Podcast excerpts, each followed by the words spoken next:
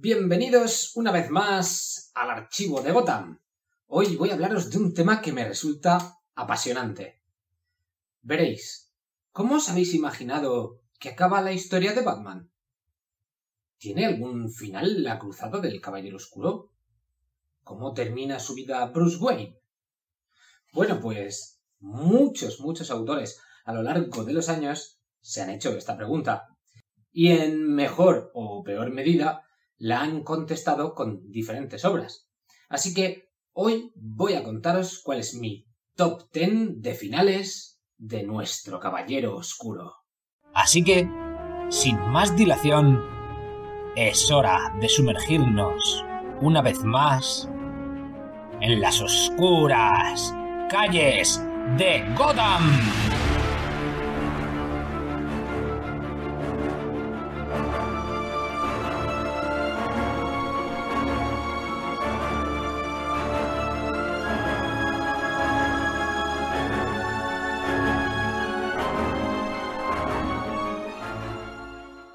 Permitidme un inciso antes de empezar. Veréis, la semana pasada dediqué varias horas a un guion para este programa, hablando de los diferentes finales de Batman, según habían contado algunos autores en sus obras. Pero no sé por qué, el archivo de Word en el que lo tenía hecho se ha vuelto un archivo corrupto y no hay manera de abrirlo ni de recuperarlo. Así que tenía dos opciones. La primera era volver a empezar dedicar otro buen número de horas a crear el guion y después contároslo. La otra opción era simplemente dejarme llevar y hacer este top un poco sobre la marcha, sin seguir un guion. Al final he decidido hacerlo de esta segunda manera, más que nada por no tardar infinito en sacar el programa. Espero, eso sí, que sepáis perdonar los errores que cometa, ya que siempre es más difícil equivocarse siguiendo un buen guion. Os aviso a todos de que va a haber spoilers de todas las obras que pueda comentar en este programa, y me gustaría pediros que ahora le deis al me gusta, al like, os suscribáis y todas estas cosas, porque luego se os pasa, y si lo hacéis, os estaré muy, muy agradecido. Empecemos ya, y lo hacemos con un Batman que muere. Si no me equivoco, la primera vez que vimos de verdad morir al personaje de Batman. En el top 10 tendríamos el Batman de Tierra 2. ¿Qué es exactamente Tierra 2? Pues veréis, durante el evento de Crisis en Tierras Infinitas, sabéis que el universo de DC Comics se reinició. Pero, ¿qué pasaba con las historias de los personajes hasta ese momento? Es decir, Batman era un héroe del que se llevaban contando historias desde el año 39 o 40. ¿Todo eso había desaparecido? Los editores decidieron que no, que todas las historias de la Golden Age iban a pasar a formar parte de una Tierra paralela, la Tierra 2. En Tierra 2, Bruce Wayne, Batman, es uno de los principales héroes del mundo y uno de los miembros fundadores de la Sociedad de la Justicia de América, en esta versión, Bruce Wayne terminó retirándose y convirtiéndose en el comisario de la policía de Gotham. En esta tierra, además, Bruce se casó con Selina Kyle y tuvieron una hija, Elena Wayne. Esta hija suya, Elena, sería quien más tarde se convirtió en la heroína La Cazadora. Tuvo una relación muy cercana con sus padres e incluso a menudo trabajaban juntos. Como os he dicho al empezar, el Bruce Wayne de esta tierra, murió al enfrentarse a Bill Jensen, un villano que, creía estar detenido injustamente y que consiguió superpoderes. Batman tuvo que regresar de su retiro como héroe para enfrentarse al criminal, y ambos murieron en la pelea. Esto sucedió en Adventures Comics número 462 del año 79, y estuvo escrito por Paul Levitt y dibujado por Joe Stanton. Vamos a pasar al número 9, el Batman de Kingdom Come. Esta obra, de 1996, nos cuenta una especie de posible futuro que los autores Mark Wade y Alex Ross nos cuentan a su propia manera. Este futuro nos plantea una humanidad repleta de metahumanos que utilizan sus habilidades para su propio beneficio o para aplicar una forma un tanto distorsionada de justicia. Los héroes de antaño, Superman, Batman, Wonder Woman, etc., están retirados. Pero su retiro acabaría cuando una bomba nuclear destruye Kansas, el que fuera el hogar de Superman. No voy a contaros aquí toda la historia de Kingdom Come, porque no es lo que nos ocupa. Lo que nos ocupa es la visión que tuvieron estos autores sobre este futuro de Batman. En Kingdom Come vemos a un Batman de una edad bastante avanzada que necesita utilizar un exoesqueleto para moverse, ya que tras sus años de lucha contra el crimen, su cuerpo apenas es capaz de moverse por sí solo. A pesar de ello, ha mantenido Gotham a salvo mediante el uso de robots Batman. Casi al final de la obra, Batman se opondrá a Superman, como han hecho en tantas ocasiones estando en bandos enfrentados.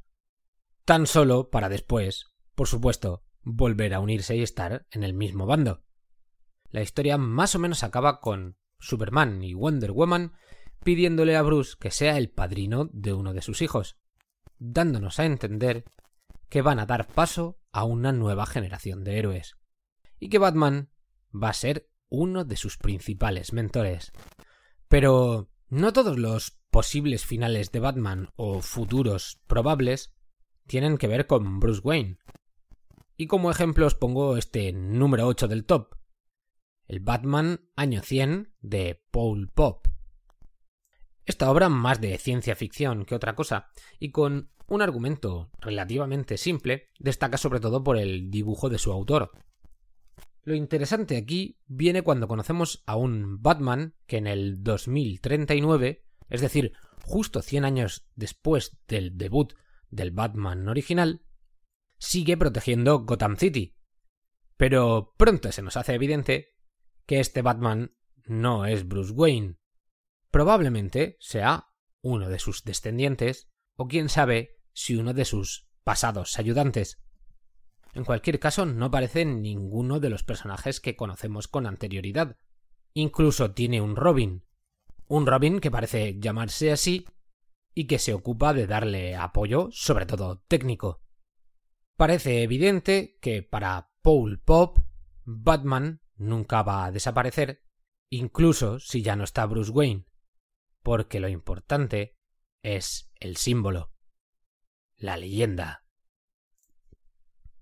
En el número 7 tenemos el posible final que imaginaron Doug Moenk y Kelly Jones en su Otros Mundos Batman Vampiro, una trilogía que empezó con Lluvia Roja. Este cómic nos contaba el enfrentamiento entre Batman y Drácula en la ciudad de Gotham. Batman adquiría poderes gracias a una vampiresa que estaba en contra de su maestro, y que, a base de morder a Bruce, le confería poderes vampíricos, pero sin llegar a transformarlo. Sin embargo, tras la muerte de esta vampiresa, Batman se enfrenta a Drácula y en el combate final es mordido por el vampiro y a pesar de la victoria del héroe, termina transformándose en un ser de la oscuridad. Al final de este cómic parecería que esto facilitaba que la cruzada de Batman no terminase nunca, es decir, no sería este un final de Batman. Pero otros dos cómics continuaron con esta historia. El segundo, Tormenta de Sangre, nos contaba cómo el Joker tomaba el control de los vampiros que habían quedado sin amo tras la muerte de Drácula.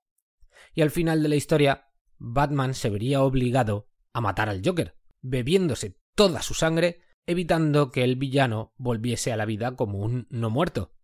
Pero claro, todos sabemos que Batman no mata, así que les pide a Alfred y a Gordon que le claven una estaca en el corazón para evitar que nunca jamás este Batman vampiro volviese a matar. Pero hay amigos, hay un tercer cómic, Niebla Carmesí, y es que parece ser que Gotham está peor que nunca, y esto obliga a Alfred a acercarse hasta la tumba de su maestro y quitarle la estaca del corazón. Resulta que Batman tan solo estaba paralizado por la estaca, pero no muerto. Para ello tendrían que haberle decapitado. algo que Gordon y Alfred no quisieron hacer. Este Batman, que ha estado durante mucho tiempo paralizado y con una sed de sangre brutal, ha perdido el norte. Y sí, va por los villanos de Gotham, pero los mata a todos.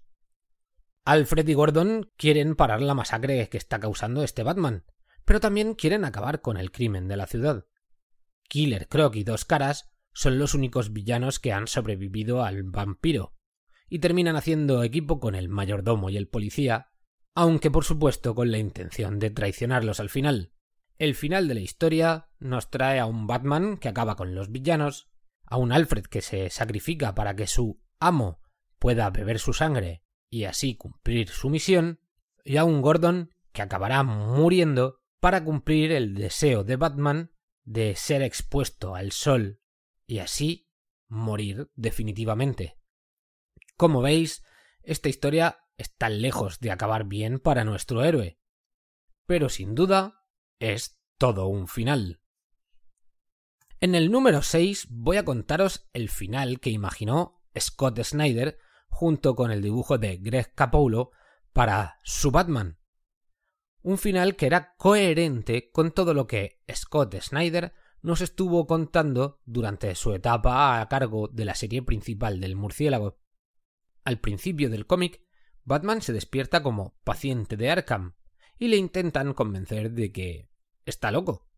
Pero todos sabemos que la convicción de Batman es su rasgo más característico, y finalmente logra salir de allí, solo para descubrir que el mundo ha acabado tal y como lo conocía.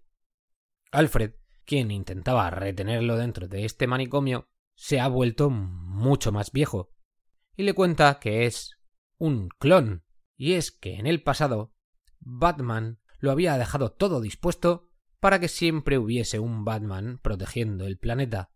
Al salir a este mundo distópico, destaca el hecho de que Batman encuentre la cabeza del Joker encerrada dentro de una especie de farol y que el villano siga vivo tomándolo como compañero durante esta aventura. Descubriremos que Lex Luthor es el culpable de lo ocurrido, que convenció a la gente para que se pusiera en contra de los héroes. Fue el propio Batman el que abrió el Salón de la Justicia a una turba enfurecida, pensando que la gente no sería capaz de hacerle daño a los héroes, y que debían decidir por ellos mismos lo que querían. Pero se equivocaba y la turba se echó sobre la Liga de la Justicia, matando a la gran mayoría de sus miembros, incluido el propio Batman.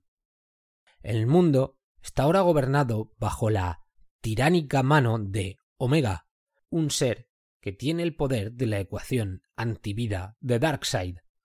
Batman, por supuesto, se une a la resistencia para acabar con este tirano, hasta que, en el enfrentamiento final, descubre que Omega no es otro que el Batman original, a quien la turba no mató, pero sí que hirió gravemente. El Bruce Wayne original quedó desencantado con el mundo y con la benevolencia de las personas. Así que decidió que si la gente no era capaz de tomar las decisiones correctas, él las tomaría por ellos. Y así se hizo con todo el poder que pudo, matando a Darkseid y, y esclavizó al planeta Tierra. Batman acabaría derrotando a Omega, como no podría ser de otra manera. Lo interesante de esta obra viene de este reverso tenebroso de Batman que se convierte en Omega. Pero, al mismo tiempo, el autor nos dice que Batman también es incorruptible porque él mismo había creado un clon que era capaz de derrotarle si se salía de su propio código. En fin, desde luego es un final diferente para este Batman y que no se parece nada con el que viene a continuación, el número 5 del top. ¿Qué sucedió con el cruzado de la capa? La visión de Neil Gaiman y Andy Kubert sobre el fin del Caballero Oscuro. Esta curiosa historia del guionista de Sandman comienza con la muerte del cruzado de la capa. Batman ha muerto, y sus amigos y aliados más cercanos se reúnen en su funeral para llorarle.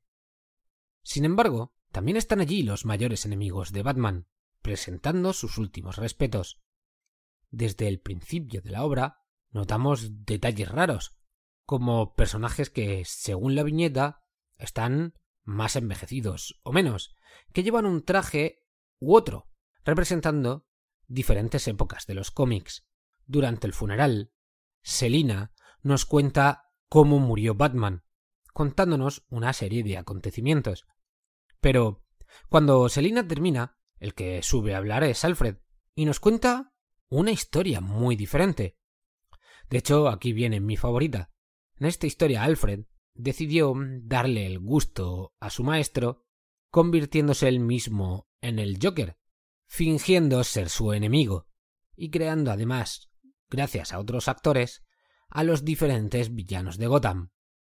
Todo para que Batman pensara que efectivamente luchaba contra villanos. Al final, uno de estos actores se metió demasiado en el papel y terminó causando la muerte de Batman, en concreto el acertijo. Pero el tema no termina ahí, y es que después de que Alfred nos cuente esta muerte de Batman, otros personajes nos van contando otras historias diferentes sobre la muerte del héroe. ¿Y qué es lo que está pasando entonces en realidad? La conciencia de Batman sobrevuela la escena, pero no es la única conciencia presente. También hay una mujer.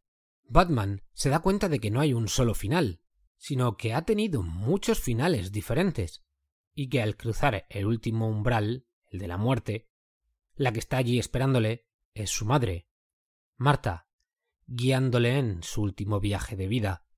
Marta habla con Bruce y le da la oportunidad de entender el propósito de su existencia. Y Batman finalmente se da cuenta de que él nunca se da por vencido. A pesar de todo, Marta le cuenta que su muerte es inevitable, pero que su recompensa por ser Batman es volver a convertirse en Batman.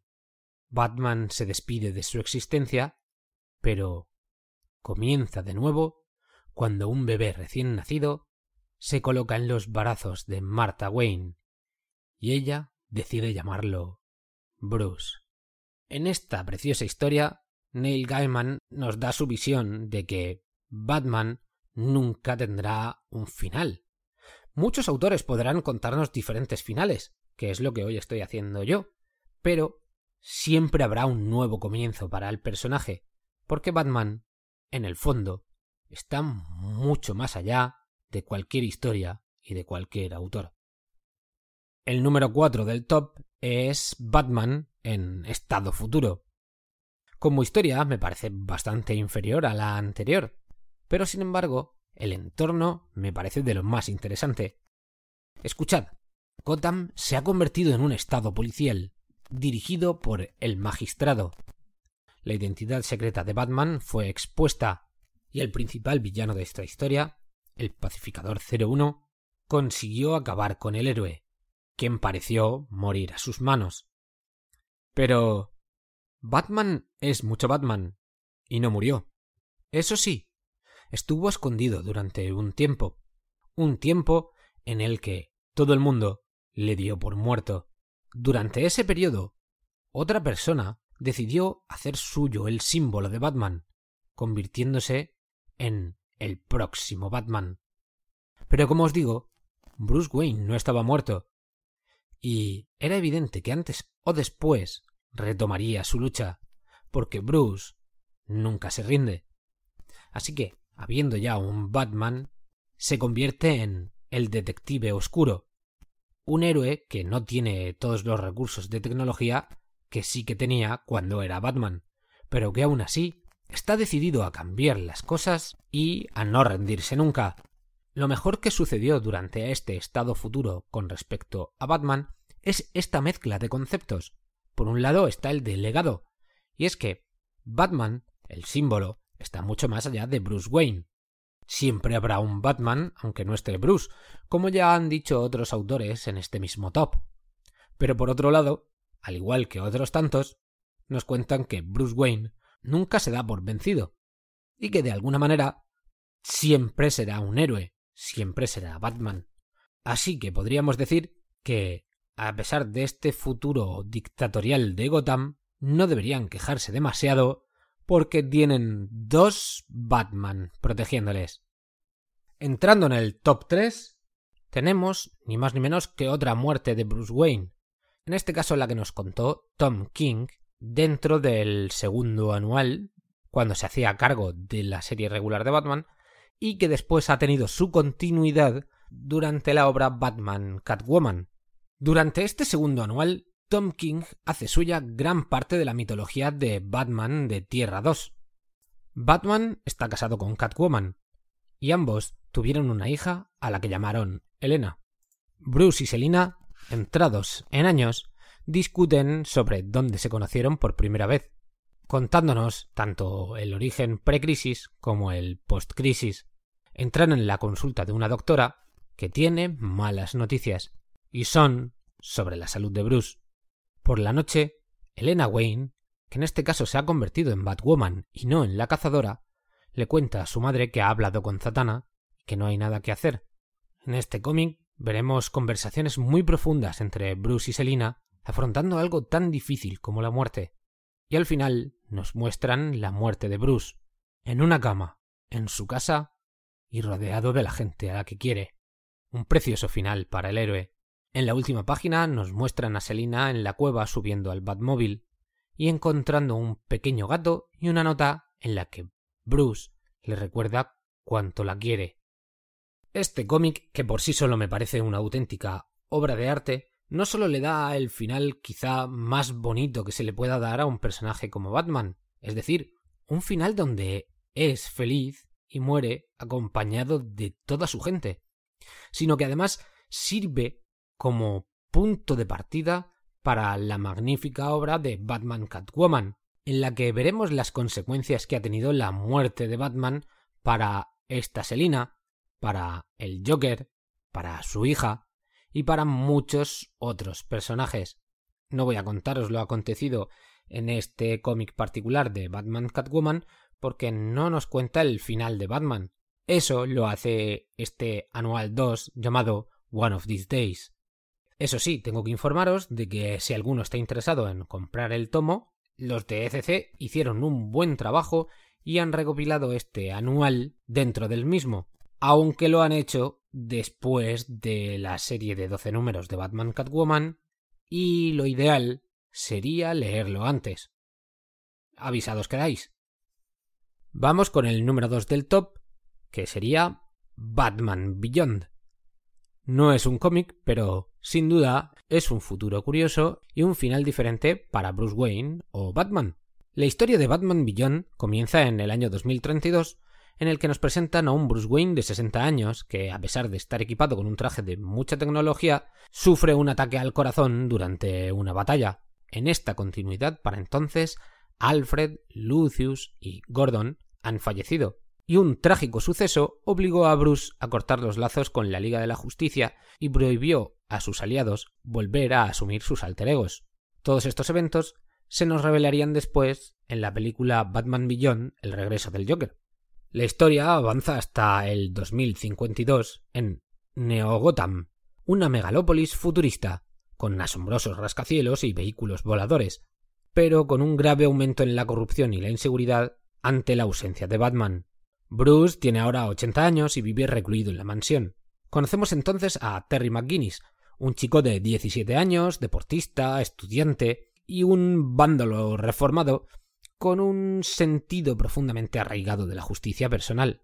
Lo primero que le vemos hacer en la serie de animación es defender a un pasajero del tren de los miembros de la pandilla de Jokers, una banda criminal que rinde culto al Joker. Tras el enfrentamiento con esta banda, Terry termina en los terrenos de la mansión Wayne donde se encuentra con Bruce, y ambos se defienden de los criminales. La lucha vuelve a hacer que Bruce sufra del corazón, y Terry le lleva de regreso a la mansión y tropieza con la entrada de la Batcueva. Al regresar a casa, Terry descubre que su padre ha sido asesinado, al parecer, por los Jokers. Todo forma parte en realidad de una trama más compleja, que tiene que mantiene implicado a Derek Powers, director ejecutivo de empresas Wayne Powers, donde trabajaba el padre de Terry. Terry acude a Bruce en busca de ayuda, pero ante la negativa de Bruce, toma prestado el traje de Batman con intención de tomarse la justicia por su mano. A pesar de la negativa inicial de Bruce en permitirle ser Batman, al final el joven convence al anciano que le permitirá ser Batman tan solo siguiendo su consejo, sus recomendaciones, mientras le monitoriza desde la Batcueva. A pesar de tratarse de una serie de animación, este Batman del futuro es ampliamente conocido y ha tenido su reflejo en películas de animación y por supuesto también en los cómics. Incluso hubo toda una saga llamada El fin del mañana que se basaba en este futuro y en este personaje. En obras posteriores, Bruce Wayne muere dejando a Terry solo como Batman Beyond o Batman del futuro, conocido realmente en su época tan solo como Batman, por supuesto. Y, como no podía ser de otra manera, el número uno de posibles finales o futuros de Batman es para El regreso del Caballero Oscuro, la obra de culto de Frank Miller. Miller sentó un precedente, mostrándonos a un Batman que hasta entonces nunca había sido tan veterano, y seguramente tampoco tan brutal. Su Batman está traumatizado por haber perdido a Robin, y ha estado mucho tiempo alejado de ser el héroe de Gotham. Sin embargo, la cabra tira al monte, como ya hemos visto con anterioridad, y por supuesto volverá a ponerse el manto del murciélago para luchar contra todo aquello que ve injusto. Esta obra de culto es historia del cómic y de sobra conocida por todos los que me estáis escuchando, estoy convencido. En este futuro veremos escenas tan míticas como la lucha de Batman contra el líder de los mutantes, a Carrie Kelly convertida en la primera mujer en ponerse el atuendo de Robin, Batman montando a caballo, la muerte del Joker, y por supuesto a Batman enfrentándose acorazado contra Superman. El final de la obra nos dejaba a un Batman que creaba su propio ejército. Y a pesar de que la obra ha tenido diferentes secuelas, todas ellas continuando la historia, ninguna de ellas ha llegado al nivel de excelencia de esta primera. No obstante, sí que diré que, al igual que otros autores, para Frank Miller, Bruce Wayne siempre seguirá siendo Batman, pero también es un héroe con un legado, ya que Carrie Kelly acabará convirtiéndose en una Batwoman que probablemente supera a su mentor. Y aquí acabamos. Espero que perdonéis los fallos que haya podido cometer por estar haciendo el programa sin guion.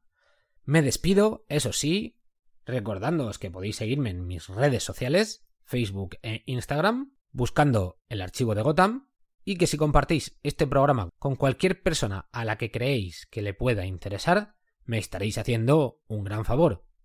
Esto ha sido todo por hoy. Yo soy Lewis y esto es el archivo de Gotham.